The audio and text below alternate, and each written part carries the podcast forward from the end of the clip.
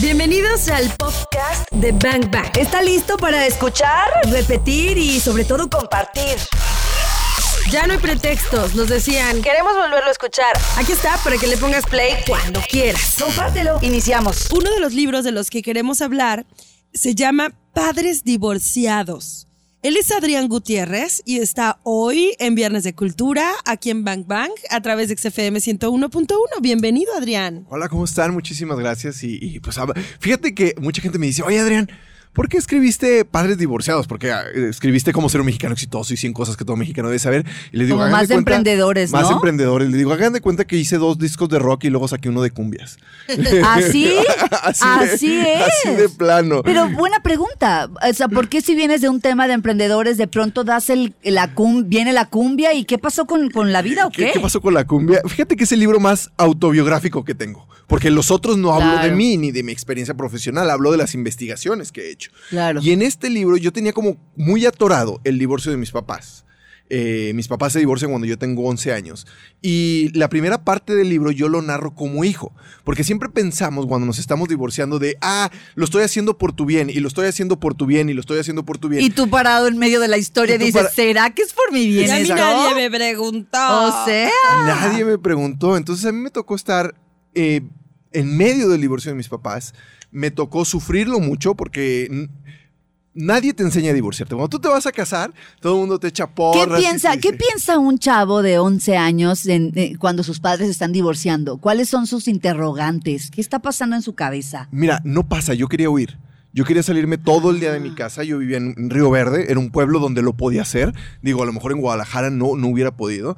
Eh, primero me enfermo, me salen manchas en los codos. O sea, eso es somatizar, ¿no? Me salen manchas en, las piernas, estaba lleno así. Este, le empiezo a tener mucho miedo a mi papá. Mucho, mucho, mucho miedo a mi papá. Era, me acuerdo que para llegar a mi casa había una delta. Y siempre agarraba el camino más directo y empezaba a agarrar, rodear la cuadra con tal de no encontrarme a mi papá porque le tenía mucho miedo. Entonces, cuando un año antes, que eso lo pongo en el libro, mi papá era la persona más maravillosa y increíble de este mundo.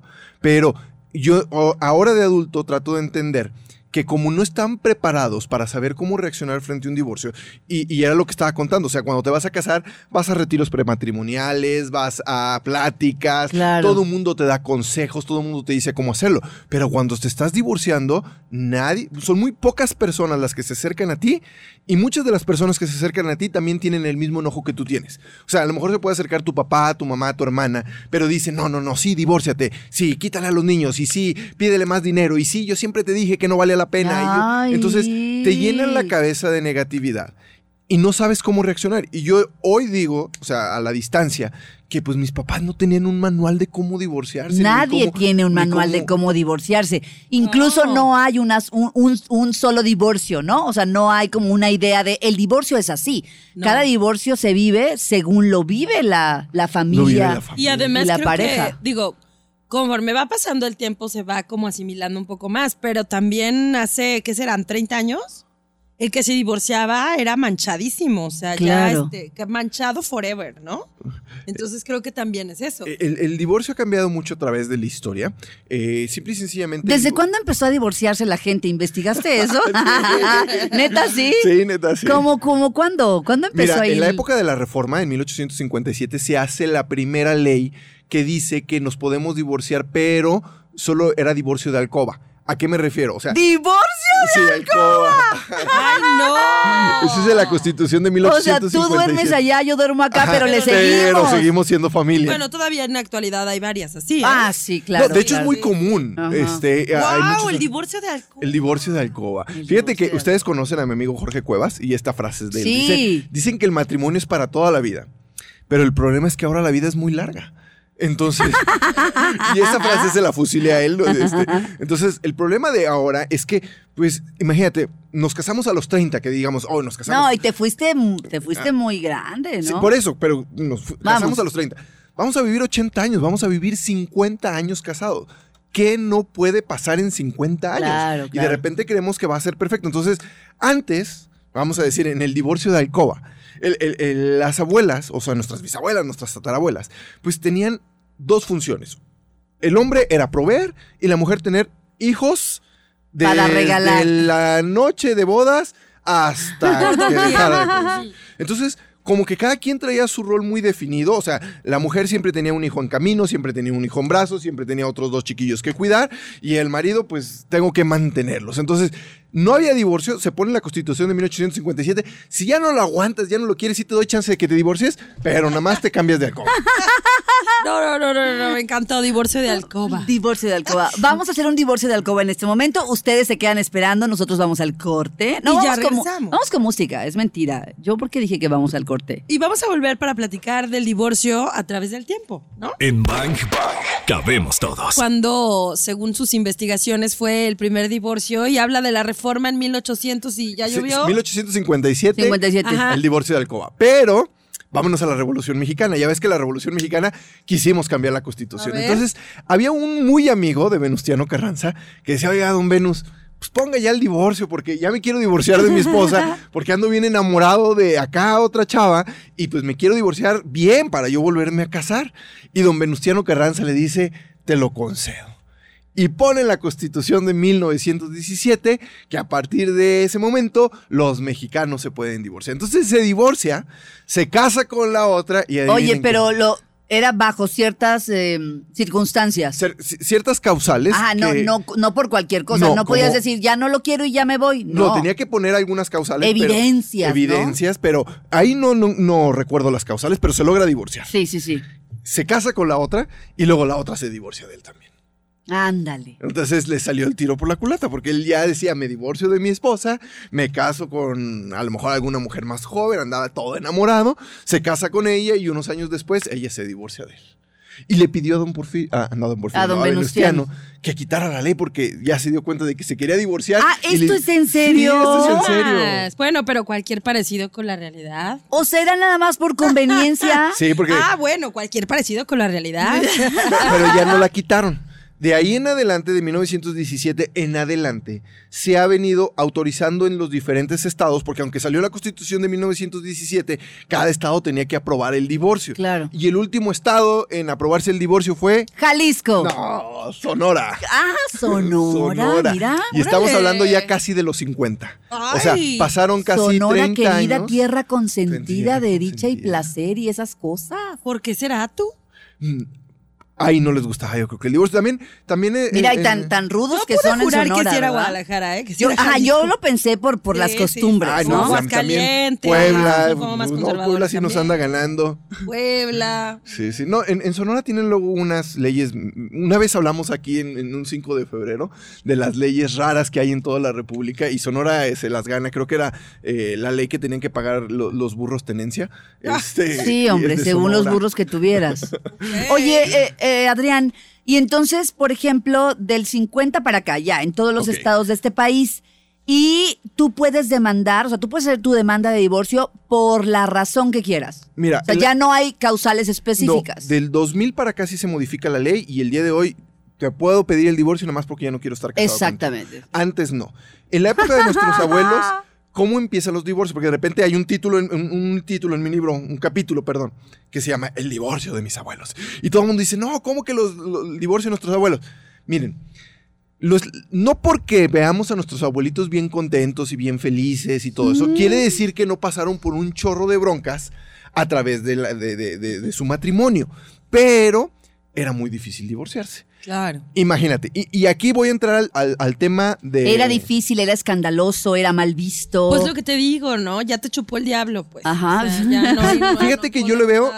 Yo le veo una dificultad mucho a la mujer, más que al hombre. Ujú. Ok, estamos hablando de que nuestros abuelitos se casaron en los 40, en los 50, en, en los 60 principios. Todavía no les toca la revolución sexual que le toca a nuestros papás. Entonces, pues nuestra abuela empieza a tener hijos. Entonces imagínate que tienes, ustedes dos que son mujeres que tienen ocho hijos, que sus maridos las golpean, ya no lo quieren. A ver, divórciense, ¿cómo los mantienen? Pues trabajando. en, ah, en aquel tiempo. en aquel tiempo. Ujú. Trabajando. Bueno, mira, espera, es que hay muchos casos, Adrián. Yo recuerdo a mi abuela. O sea, Ajá. tú dijiste los abuelos que se casaron en el 60, ¿verdad? Los- en los 50, en los 60. no, bueno, ¿no? mis abuelos se casaron mucho antes. O sea, estamos hablando de los 30, 1930. Ajá. Y mi abuelo se iba. O sea, mi abuelo venía, embarazaba a mi abuela y se iba. Una temporada se iba a Guerrero y agarraba camino y no le preguntes dónde está y mandaba mandaba cartas nada más, ¿no? De acá ando, eh, amada mía y esas cosas. Y mi abuela, nada más venía, embarazaba a mi abuela y se iba. 1930, ¿cómo le hacía mi abuela? Pues como, como imaginamos, lavando ropa, haciendo comidas, cosiendo. Cosas que se hacían dentro de la casa. ¿Por qué? Sí, así es. Nuestros abuelos se casaban más jóvenes que el día de hoy. O sea, una, una mujer entre los 15 y los 20 ya se tenía que casar. O sea, ya si llegaba a los 20 ya era quedada. Entonces, no había oportunidad de que estudiaran por lógicamente se casaban muy joven, entonces esa posibilidad de a lo mejor tener una carrera técnica como nuestras mamás que empiezan a ser maestras, que empiezan a ser contables. No, era bilingüe. secretarias bilingües, mi mamá secretaria Mi mamá también. Este, mi mamá también. Se da, secretaria bilingüe contable. Se da con, sí, sí, sí, se da con nuestras con nuestras mamás, pero nuestras abuelas no. Luego, como se casan, no hay oportunidad de que entren al mundo laboral. Entonces, ocho hijos, no estudié, nunca trabajé, es una locura. me quiero divorciar porque me golpea, porque es alcohólico, porque no me da dinero, pues ¿cómo? Es una locura. Vamos a ¿Qué escenarios, eh? Vamos a regresar, vamos a continuar con este tema. Así era, como es ahora. ¿No? O sea, ¿cómo ha evolucionado? A lo mejor no ha cambiado mucho. Ay, Adrián. Adrián, no me digas eso. Ya volvemos. Esto es Bang Bang. Bang Bang.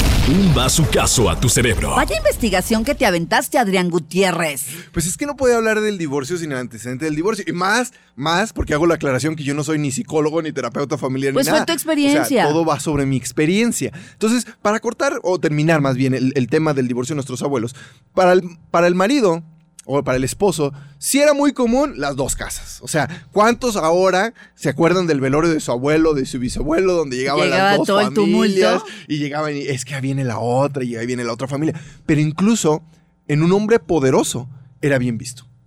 O sea, era, ah, es que era tan poderoso económicamente y, y políticos. Que se valía esa historia. O sea, si tú lees la historia de los políticos de México, por ejemplo, eh, un presidente de, de, aquella época tenía su esposa con la cual estaba casada por la iglesia y tenía su esposa por la cual estaba casado por el civil. Y un día llegaba con una y otro día llegaba a los pinos con la otra.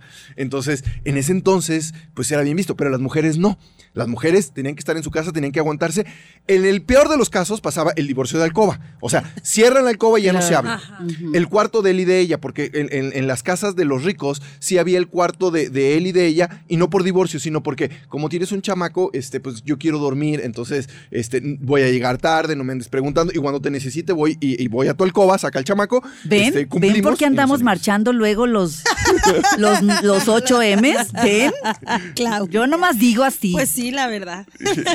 Mira. Pero la mujer sí tenía algo que estadísticamente no se puede comprobar, pero sí se acuerdan de la canción del Sorullo.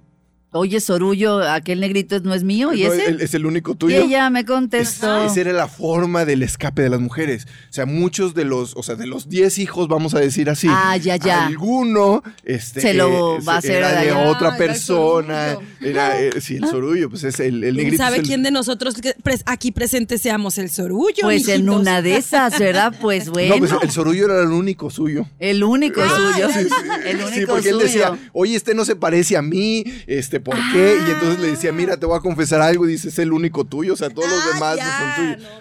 Incluso, digo, hay la historia. Sí, podemos ventanear la historia. Claro. Ok.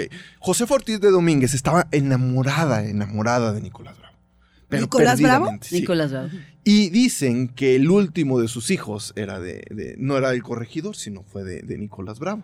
Este, eso dice el, libro de, Francisco Martín Moreno, Arrebatos Carnales. No es comprobado, pero era el tipo de cosas que podían pasar con la mujer que no podía divorciarse. Oye, Dani, ¿qué pasa ahora? ¿Cómo es ahora el divorcio? Eh, mira, hay una, un cambio en la siguiente generación. Y el cambio se lo debemos a una pildorita. La píldora anticonceptiva cambia toda la concepción de la familia. ¿Por qué? Porque nuestras mamás dicen, ya no me tengo que, o sea, primero, puedo vivir mi libertad, de, ejercer mi libertad sexual antes de casarme. No como nuestras abuelas que chin, pues si tienen relaciones, pues a lo mejor pues, queda embarazada. a la primera. Yo con la píldora puedo alargar mi matrimonio, o sea, la, edad de mi matrimonio. Entonces nuestras mamás empiezan a estudiar carreras técnicas o ir a la universidad y a trabajar. claro. que, que, eso les da más oportunidad para cuando si se divorcian, este, tener más oportunidad de enfrentar la vida. Y la otra, tener pocos hijos. Yo sé que es compañía del gobierno tener pocos, pocos hijos para darles muchos. ¿Se acuerdan de esa campaña? Tan pues es que es real, además. Ese es real.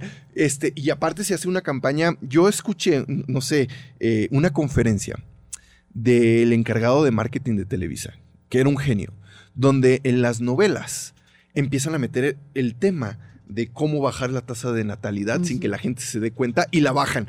y era tan fregón el cuate que se lo llevaron a la India y se lo llevaron a muchos lados para ver cómo había hecho a través de la televisión mexicana el, inducir un, tema como era la, bajada de, los hijos. Entonces, pues es que en ese tiempo en la televisión mexicana podías inducir cualquier cosa y todo te lo aceptábamos. todo, todo, no lo todo. O sea, lo que fue lo que dijeran. Este, pero de las cosas buenas fue bajar la tasa de natalidad. Bueno. Entonces, nuestras mamás es Mamás es Nuestras mamás es que de repente dicen, es que mi marido es alcohólico, ya no lo aguanto, esto, esto. En ese momento dicen, bueno, pues yo sí tengo mi carrerita técnica, yo sí trabajé, entonces tengo tantita experiencia y nada más tengo dos o tres chamacos. Vámonos. Vámonos. Y entonces nuestras mamás se empiezan a tomar la decisión. O sea, ya hay una generación como yo que somos hijos de padres Entonces quiere decir que lo que nunca cambió fue o lo que nunca ha cambiado quizá es el deseo de, o sea, el deseo de separarme por alguna circunstancia, pero antes estaba el deseo, pero no estaba la posibilidad porque las circunstancias no me lo permitían, en muchos sentidos. Mira, el deseo de separarnos yo creo que está desde la Biblia. desde siempre. O sea, en, el Antiguo Testamento está, si tú te quieres divorciar de tu mujer, llévale una carta donde le dices, tú y yo estamos divorciados, y en ese momento ella es libre de casarse con quien quiera, y yo soy libre de casarse con quien quiera. En la Biblia está considerado, pero luego le preguntan, ese, también viene en mi libro, ya ven que yo soy bien ñoño. No, me pues está bien que seas y, y, le dicen a Jesús, oye, ¿qué piensas de eso? Y Jesús dice, no, lo que, se, lo que unió Dios, que el hombre no lo separe. Y entonces ahí hay una división entre el judaísmo y el cristianismo, porque el judaísmo dice, pues aquí en la Biblia dice que nos podemos divorciar, que nada más demos una carta de divorcio. Y los cristianos dicen, no, pero Jesús dijo que no. Entonces, pues ahí nos metimos en un lío, entonces por eso se nos dificultó mucho a los cristianos y a los católicos divorciarnos y a otras religiones como el judaísmo, si hay la carta de mm. divorcio. y bueno, también están las leyes, ¿no? O sea, las leyes, leyes, leyes. Las leyes, leyes, leyes. No las leyes de Nuestras Dios, las leyes del hombre. Una causal. O sea, por ejemplo, eh, mi mamá y, esto es una historia real, lo pongo ahí en el libro, tuvo que decir que mi papá la golpeaba, que, cosa que no era cierto. Pero era necesario, si no, no le iban a dar el divorcio. Porque si no, no le iban a dar el divorcio y si no, no le iban a dar la custodia de mi hermana y mío. Entonces, yo creo que de las cosas que le dolió mucho a mi papá fue todo lo que mi mamá tuvo que mentir. Qué fuerte. Porque mi papá sí nos eh, torturaba psicológicamente, eso sí es cierto. Mi papá sí tenía problemas de alcohol. o sea, era rudo, era, era, eh, difícil. Eh, era, no, era, nos encerraba en la casa, no nos dejaba salir, o sea, pero nunca nos golpeó, ni a mi mamá ni a, ni a nosotros. Pero mi mamá tuvo que decir muchas cosas que no eran ciertas para que le dieran la custodia de nosotros y para que este, se pudiera divorciar. Porque no había, si no había una causal, no había divorcio. Wow. Pues ya regresamos. Como si encerrarlos o hacer este tipo de cosas que describes no hubiera sido suficiente. No, y, las que pongo en el libro de... Cari Torres y Claudia Franco.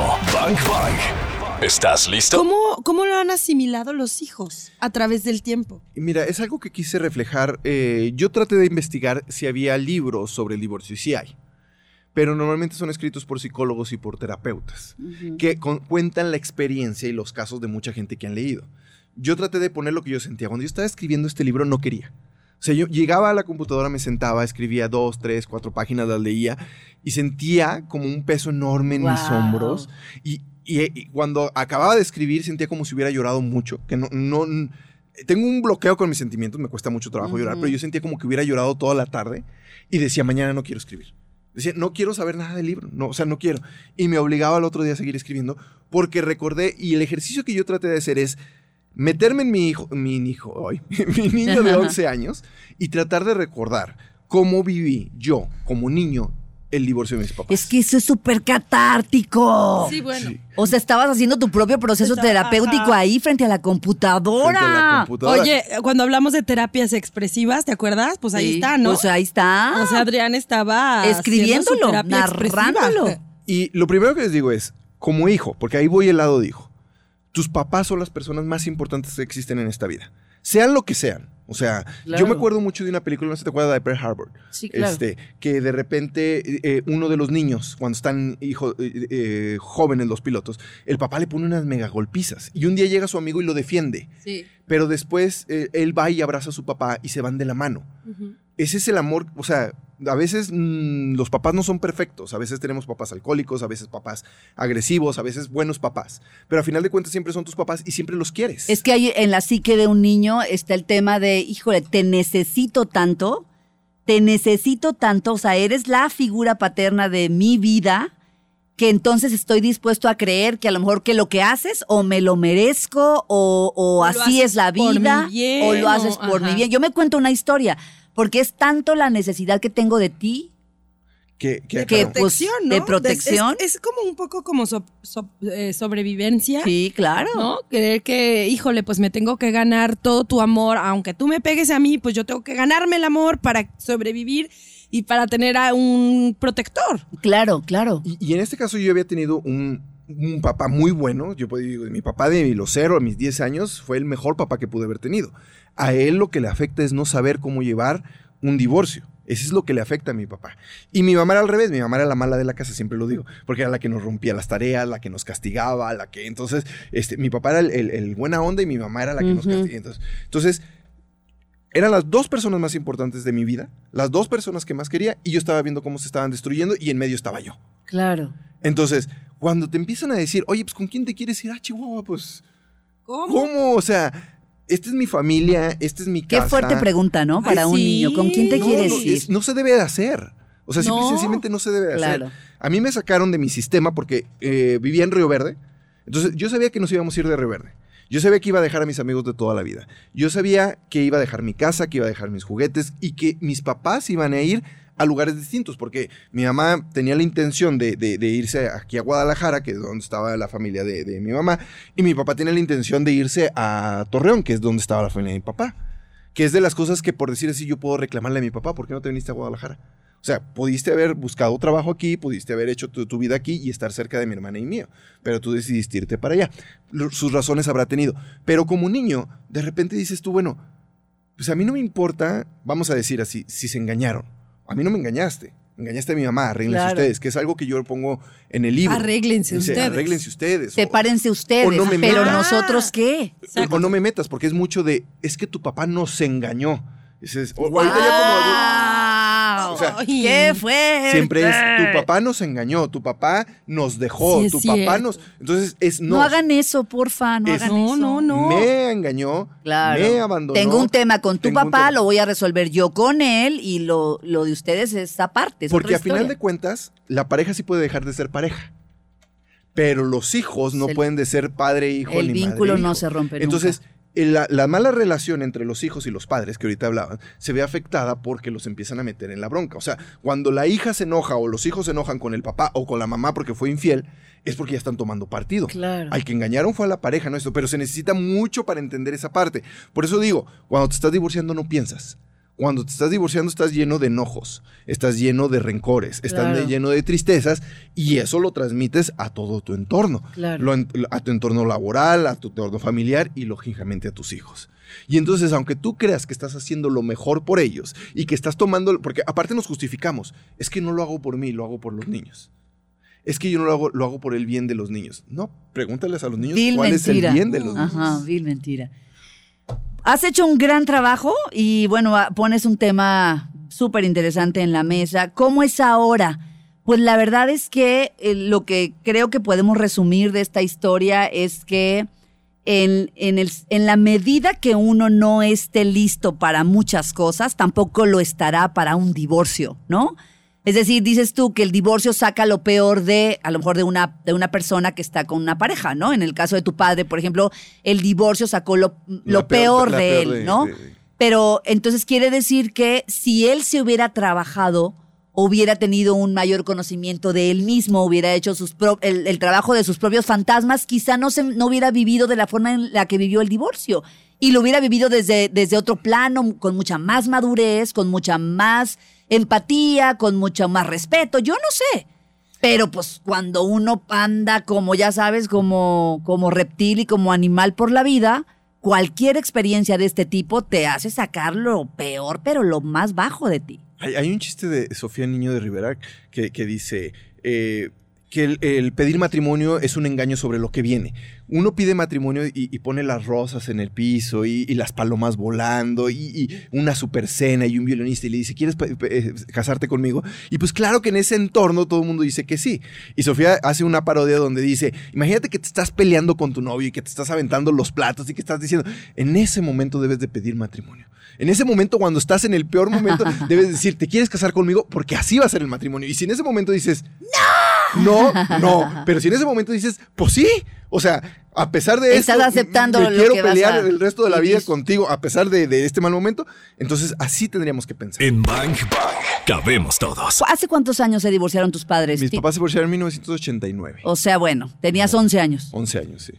Han pasado hartos años ahora lo puedes comprender desde otro lugar e incluso saber que lo que pasó estaba bien que pasara? Mira, estuvo bien que pasara porque, eh, porque eh, no podía seguir esa pareja. O sea, es una realidad. Que el de los 11 no lo entendía así. El, de los 11 sí quería escaparse. Ya. El de los 11 quería que algo pasara, que alguien lo rescatara. Sí, sí. Entonces yo me acuerdo mucho el día que mis papás se divorciaron. Llegó mi abuela de Guadalajara, llegó un tío y fue agarren lo que puedan y vámonos. Así fue el divorcio de mis papás. Y yo sentía que me rescataban. Y es más, ese día yo lo sentía porque cuando veo que llegan me salgo yo de la casa. Y me voy y me despido de todos mis amigos. Y les digo, yo creo que mis papás se van a divorciar, yo creo que ya no los voy a ver. Y de ahí tardé 20 años en volver a Río Verde, porque nosotros no éramos de Río Verde, pero ahí es donde yo había crecido. Llegué muy chico antes de cumplir dos años y me fui en sexto de primaria. Entonces, eh, eh, ahí me rescatan, no se acaba, porque eso es de lo que a lo mejor hablamos en otros programas los problemas no se acaban con el divorcio, empiezan otro tipo de problemas que hay que resolver en los siguientes años y, hay que estar listos para todo eso. Entonces, eh, eh, a mí me preguntan si el divorcio es una buena opción. No sabría decirle, no, no es que yo recomiende el divorcio. Eh, si pueden salvar su matrimonio, sálvenlo, échenle todas las ganas, vayan a terapia, porque van a pasar muchas cosas divorciados, si se vuelven a casar, van a volver a pasar otras cosas. Entonces, creo que el día de hoy tenemos menos tolerancia a, arreglar problemas y, nos frustramos muy rápido. Entonces, sí hay cosas que donde yo recomiendo cuando haya violencia física, cuando haya adicciones, este, cuando tengan dos familias completamente. Entonces, en ese momento, incluso con las dos familias, pues hay gente que lo acepta. Entonces, este, digo, si lo aceptan abiertamente, pues no hay ningún problema. Pero sobre todo las adicciones, este, y en, en el maltrato físico sí recomiendo mucho el divorcio. Pero como yo te decía, yo no soy este, terapeuta ni psicólogo, yo simple y sencillamente trato de, personas que, eh, que, me dicen, oye, Adrián, entonces, ¿para quién es tu libro? Y yo le digo, mira, es lógicamente para personas que están divorciadas. Para hijos de padres divorciados, o sea, todos los que tengan papás que se estén divorciando o que se hayan divorciado, pues leerlo les va a ayudar mucho a entenderlos, eh, lo que están pasando sus papás y lo que están viviendo y van a decir, bueno, ok, te entiendo, yo sé que no, no, estás pensando y no me estás hiriendo a propósito, pero trato de entender esa posición. Pero también para las nuevas parejas. Porque de repente ya nos divorciamos y de repente, ah, mamá ya se volvió a casar, o ah, papá ya se volvió a casar, o tiene novio, tiene novia. Y se vuelve un circuito donde, donde también la nueva pareja tiene que entender que la expareja es el papá o la mamá de sus hijos para toda su vida. Y que esa relación va a estar ahí siempre. Sí, sí, sí, sí, claro. Porque si tú te divorcias y no tuviste hijos y no vuelves a ver a tu expareja, toda la vida no pasa nada. Pero si tú te divorcias y tienes hijos, no van a pasar más de dos días en que no te estén hablando para decirte, oye, hay que ponernos de acuerdo con esto, con esto, esto. Y siempre va a estar presente él o ella. Y las nuevas parejas también tienen que entender esa dinámica y saber a lo que se están metiendo. Uno se casa con eh, la pareja con el paquete completo, ¿no? Con la historia, ¿no? Con la historia Si quieres casarte con la persona que conociste ese día sin toda su historia, pues estará muy complicado. Adrián, gracias por haber estado acá. Danos redes sociales y regálanos libros, por favor. Pues, eh, a mí me pueden encontrar en Facebook, en Cómo ser un mexicano exitoso, es mi fanpage, en YouTube, Cómo ser un mexicano exitoso. Y vamos regalando cinco libros físicos a los cinco primeros que vayan a mi Instagram, Adrián Gutiérrez Ávila. Repito, Instagram, Adrián Gutiérrez Ávila. Y me manden un inbox de que me están escuchando aquí en Bang Bang. En Bang Bang. Adrián Gutiérrez Yo les mando un mensaje a los ganadores para que vengan a recogerlos aquí a MBS. Ahí está. Escríbanlo ya y se llevan su libro físico. Muchas gracias, Adrián. Gracias a ustedes y nos vemos pronto. Ya escuchamos lo mejor de este podcast. cuántos bazucazos recibiste el día de hoy, porque yo me voy muy descalabrada. Anótalos todos. Y si los quieres escuchar en vivo, pues sencillo, búscanos en ExaFM 101.1 o también lo puedes hacer en las plataformas digitales. Todos los días de 1 a 4 de la tarde por XFM 101.1. Ahí está Bang Bang en vivo. Arroba exagdl. Yo soy arroba caritorres.mx. Y yo soy arroba claudiafranco.mx. Gracias por escuchar este podcast, Bangers. Te voy a disparar, te voy a disparar.